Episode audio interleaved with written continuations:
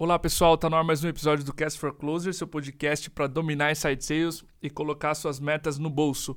O tema de hoje é tendências de inside sales para 2018. A gente está vendo as empresas planejando seu 2018 e a gente reparou que era hora de parar um pouquinho o conteúdo e dar um pouco mais de tendência para as empresas do que vai acontecer, do que a gente vem visto tem visto acontecer no mercado de inside sales durante todo esse ano. A gente fez a pesquisa Inside Sales Benchmark Brasil, a gente viu que o mercado evoluiu como um todo. E o que a gente queria fazer com esse episódio é dar um pouco dessas tendências e insights práticos para você que já tem uma operação de inside sales rodando. Lembrando que para você que já tem uma, uma operação de site sales rodando, se você quiser a inteligência do Cast for Closers, da MeTime no seu processo de vendas, na sua prospecção, é só entrar em contato com a gente via LinkedIn, via e-mail. A gente está muito feliz em ajudar. Então vamos entrar no já um pouco no episódio. Eu trouxe o Diego dessa vez, CEO da empresa, novamente. Ele estava com saudade do podcast. Diego, fica à vontade aí, cara. Muita saudade. Obrigado pela por me convidar de novo, Cordovez. uh, provavelmente para o último episódio do ano, mas um episódio especial. Eu acho que muito do que a empresa vai colher de frutos em termos de vendas em 2018 depende de como ela elencar prioridades para sua operação de inside sales, no que ela vai investir. E o que a gente quer com esse conteúdo, com esse episódio específico, é ajudar ela a entender onde ela tem que investir em 2018 baseado seja nos insights do Inside Sales Benchmark Brasil, seja na nossa experiência, na experiência que a gente tem trabalhando com os nossos clientes. E iniciando uma grande tendência para o próximo ano e que nós recomendamos que toda empresa invista é em treinamento de vendedores. Com uma, uma tradução para isso é 4 mais 1 maior que 5. Pode parecer estranho, mas eu vou explicar. Em outubro desse ano, nós participamos de um workshop do Jaco van der. Ele é o autor de Blueprint for a SaaS Sales Organization. E uh, durante esse workshop, ele comentou isso. Ele falou: 4 mais 1 é maior que 5. E ele explicou por quê. Ele disse que quatro dias de trabalho de um vendedor, mais um dia focado em treinamento e em desenvolvimento pessoal, são maiores em termos de resultado do que cinco dias focados unicamente na operação comercial, em ligação, em e-mail, videoconferência, envio de proposta. Por que isso? Porque grande parte dos vendedores, e aqui no Brasil essa realidade é ainda mais clara, eles não são vendedores de carreira. Eles não passaram anos vendendo e estão entrando dentro da operação de vocês com muita experiência. Então, garantir que eles tenham tempo para se desenvolver como profissionais de venda seja no pitch, seja no conhecimento sobre o mercado dentro do qual a, empresa de vocês atua, é fundamental para garantir que ele consiga resultados cada vez melhores. E isso exige uma disciplina muito difícil, porque a empresa também tem metas de curto prazo. Ela precisa todo mês bater uh, o número que está ali na parede para provar que ela está tendo sucesso em conquistar uma maior parte do market share, dos objetivos dela. Então, fazer com que grande parte do esforço comercial, ou seja, 20% dele toda semana seja dedicado a algo que não é, digamos, o fim de vendas, exige uma disciplina muito grande. Ao mesmo tempo, não dedicar esse tempo a treinamento, a focar em desenvolvimento do time comercial, é trocar o futuro pelo presente. É fazer com que os teus resultados do Q2, do Q3 de 2018 sejam piores, porque no Q1 a empresa não se dispôs a dedicar tempo, a dedicar esforço do gerente comercial, de cada um dos vendedores, uh, no desenvolvimento pessoal deles. Então, essa eu elencaria como a, se não a principal, uma das principais tendências para 2018, foco no treinamento, foco de 20% pelo menos do tempo do time comercial em desenvolvimento pessoal e melhoria constante. Legal. Tem outra tendência, Diego, que a gente tem visto, pessoal, que é o empoderamento dos vendedores. E está muito ligado também a treinamento, mas um pilar que eu queria puxar aqui para vocês é que a gente está vendo muitas empresas fazerem isso de forma legal e muito bem feita, que é trazer conteúdo para empoderar os vendedores e deixá-los numa posição de trusted advisor ou de um conselheiro confiável e isso é uma tendência que a gente tem visto e observado ela fazer, elas, essas empresas fazerem e colocar dois principais elementos na venda. Um, estabelecer uma relação de confiança, de referência no vendedor, porque se o prospect é capaz de ser um profissional melhor depois daquela ligação, daquele e-mail ou daquela interação de venda, ele já vai sentir que a conversa foi útil. Então ele vai, um, colocar esse vendedor numa posição de referência e deixá-lo com mais autoridade para falar com o prospect a respeito do problema que a empresa resolve. E dois, ele gera insights. Esse conteúdo precisa dar insights para aquele prospect e para o que ele precisa resolver amanhã. Por exemplo, se estamos conversando agora, eu e o prospect, sobre como melhorar a prospecção, como aproveitar melhor os leads, eu vou oferecer um conteúdo específico para ele disso. De preferência da empresa, claro, por isso que a gente vem falando de conteúdo para engajamento e empoderamento dos vendedores, mas se não puder ser, que seja de um blog gringo, enfim, que você consiga colocar seu vendedor nessa posição de referência e de gerar insights. O terceiro aspecto importantíssimo desse conteúdo é que ele gera avanços no processo comercial, ou seja, no sentido de fazer com que a venda caminhe na direção que ela deveria. Então, esse conteúdo, na forma de gerar avanços para o processo de vendas, tem sido uma tendência, a gente tem visto as empresas fazerem cada vez melhor e é algo que a gente aposta muito para 2018 como um empoderamento dos vendedores e uma melhor inside sales. Complementar ao ponto de conteúdo, a empresa pode inclusive dar um passo além e focar em construir ferramentas que apoiem o vendedor a mostrar e deixar claro qual é a proposta de valor e o retorno que aquele prospect teria ao contratar a solução da empresa de vocês. Então, algumas ferramentas podem ser interessantes, desde uma calculadora de ROI, no Brasil, nos Estados Unidos é super comum, no Brasil é cada vez mais corriqueiro ver empresas investindo nisso.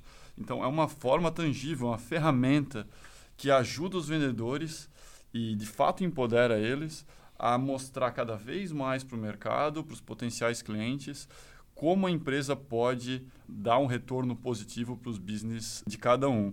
Junto ao conteúdo que tu comentou, Cordovez, ele ajuda o vendedor a guiar o cliente pela jornada de compra. Perfeito. Porque, querendo ou não, os vendedores eles acabam recebendo leads que estão em diferentes etapas da jornada de compra. Alguns estão já muito próximos ali de assinar o contrato, outros ainda estão mais no início, tentando entender claramente as ramificações dos problemas que eles têm. Então, saber que conteúdo usar em cada um desses casos pode ser uma arma importante para o prospect. Gastar mais tempo em termos de demonstração, ligações com o cara que está mais pronto e usar o conteúdo como uma forma de educar o prospect que ainda não está pronto para esse tipo de conversa. Indo agora para o terceiro grande insight ou terceira tendência que nós enxergamos para 2018, eu traduziria ela em Right Sales Data, ou dados super claros e confiáveis sobre todo o processo comercial de inside sales. Isso pode variar de algumas formas. Primeiro, saber exatamente quais são as métricas certas que a empresa tem que traquear naquele momento. São métricas de atividade, são métricas de resultado, são métricas de conversão. Qual é o principal desafio da operação de inside sales de vocês em 2018? E o que vocês têm que acompanhar e medir toda semana, todo mês, todo dia, para entender se vocês estão conseguindo atingir esse objetivo. Porque inside sales existe um mar de métricas, um universo gigantesco. Ainda ontem eu estava fazendo uma lista e pensando exatamente nisso. Qual o principal desafio da operação da MeTime? Quais são as métricas que eu tenho que acompanhar com mais afinco e com uma periodicidade maior? E só elencando as possibilidades, elas eram infinitas. Ainda mais se for cruzar. Ah, quero entender a quantidade de ligações dos vendedores por número de reuniões agendadas. Ou quero entender essa outra, esse outro cruzamento de dados. Então, são realmente muitas possibilidades. Então, ter todos esses dados à mão, mas saber quais deles olhar é super importante. Esse é só pelo lado de números, né? Os dados que a gente fala também são as interações que os vendedores têm com os potenciais clientes. Vocês acompanham a gravação das ligações, das demonstrações, os próprios e-mails que os vendedores estão usando para alcançar esses prospects, esses leads que eles recebem? É importante entender como é que está a comunicação da empresa com o mercado, se o pitch está sendo feito da melhor maneira possível, a maneira que chama a atenção dos potenciais clientes e traz eles para mais perto do produto, ou não, se os vendedores precisam de uma correção de rumo na forma como eles estão representando a empresa de vocês. Então, ter à mão esses dados, sejam de, sobre a comunicação dos vendedores e também sobre métricas da operação como um todo, vai fazer a diferença para projetar o sucesso da operação em 2018. Legal. A quarta tendência, Diego, que a gente tem visto, pessoal, também, que a gente gostaria de comentar com vocês, é a prospecção ordenada. O que, que a gente gostaria de dizer por isso? A gente está vendo muitas empresas já muito mais maduras do que em 2016, conversando com elas, e elas entenderem e trazerem para a gente, Diego, a gente precisa entender qual é a cadência, ou qual o desafio em prospecção. Então, as empresas estão muito mais cientes de que um bom prospector, um bom vendedor que faz uma prospecção ideal, tem método de trabalho, tem cadência de contatos para executar e, no melhor dos cenários, tem alternativas de cadências para serem testadas e aumentar a eficiência de prospecção. A gente está vendo que as empresas já estão preocupadas com o custo de aquisição dos leads e sabem que leads são custo não caros. são caros. Eles não tratam os leads mais como aquela métrica de vaidade, elas sabem o potencial de cada lead, extrair o máximo deles já está na cabeça da maioria dessas empresas e uma grande tendência que a gente tem visto é elas estão prestando atenção no quanto uma cadência ordenada faz diferença na prospecção, no quanto o número de atividades muda a régua de quantos leads ela consegue falar no final do mês, porque ela conseguiu fazer uma boa prospecção. Então, essa é uma tendência muito forte que a gente viu o Brasil amadurecer nesse sentido, já na pesquisa mesmo, na Inside Sales Benchmark Brasil. E a gente está vendo esse reflexo nas nossas conversas comerciais com os prospects e na quantidade de empresas que vai fazer inside sales, que já fazia ou que está começando uma operação, mas que já prestam atenção numa prospecção ordenada. Então, se eu fosse deixar um quarto pilar aqui, uma tendência para 2018 seria essa consciência do número de atividades da, de uma prospecção ordenada através de cadências. Isso seja feito pelos vendedores, pelos account executives ou segmentado por uma área específica de SDRs. Perfeito. Prestar atenção em controlar mais atividades e mais o ritmo da prospecção vai fazer toda a diferença no produto que o vendedor tem para trabalhar é, um pouco adiante no processo comercial. E não é só prestar atenção na execução, mas no que não está dando certo na execução. Aproveitando um exemplo que aconteceu aqui na própria MeTime. Essa semana, nós paramos para analisar os motivos de perda dentro da prospecção. Por que, que leads não estavam indo para frente sendo convertidos em reuniões ou demonstrações? E o principal motivo, pouco mais de 20%, se eu não me engano, era porque eles já tinham sido abordados recentemente. Então ficou claro que o lead converteu, foi abordado por um vendedor, por algum motivo não fazia sentido avançar no processo comercial naquele momento. Só que depois ele convertia de novo, ele continuava acompanhando a newsletter, os nossos materiais, e ele ia logo depois de novo ser abordado por outro vendedor. E não fazia sentido, ele acabou de ter uma conversa comercial com a gente.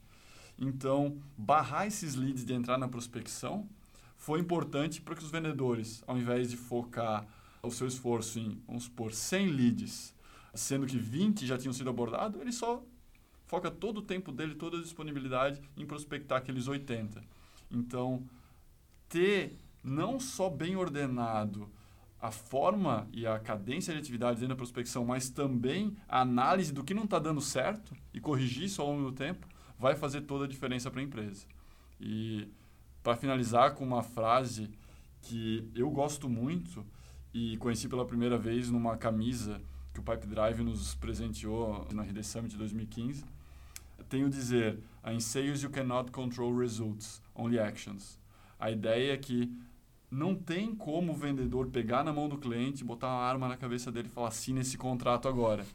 Isso foge do poder da empresa e do time comercial. O que nós conseguimos controlar é o nosso esforço, a nossa atividade, o número de ligações, e-mails, reuniões que a gente faz toda semana e todo mês. E eu acho que essa, essa cadência ordenada diz muito disso. Controlar as ações e o esforço como um todo. Ótimo, pessoal. Essas foram as quatro tendências que a gente gostaria de trazer para vocês para 2018. Então, se a gente pudesse fazer um resumo, fiquem atentos, muito atentos ao treinamento dos vendedores, invistam esses 20% no treinamento e na evolução contínua deles, porque a resposta disso é muito positiva. Segundo pilar seria o empoderamento dos vendedores através do conteúdo. E isso a gente trouxe falando que o conteúdo traz conversas mais significativas e mais que geram mais insights com cada prospect e colocam seus vendedores numa posição de referência. E principalmente gera avanço, distribui os leads, faz com que o vendedor consiga gerenciar os leads melhor de acordo com a jornada de compra. O terceiro pilar são right sales data ou os dados certos de vendas. Como está a performance e como está qualitativamente também a operação. E o quarto pilar é a prospecção ordenada, ou seja, como as cadências influenciam no desempenho de uma prospecção e na taxa de leads que a gente consegue contratar. Então, se a gente pudesse deixar essa mensagem final aí para 2017, é se preocupem com essas quatro tendências e um ótimo 2018 para todo mundo. É isso aí, pessoal. Não tenho dúvida que se a operação comercial, a operação de inside sales uh, de vocês focar. Agora, esse final de dezembro, na verdade, não nem começou dezembro, né? Já começou? Quando esse podcast vai ser lançado? Sexta-feira. Sexta-feira? Então já começou dezembro.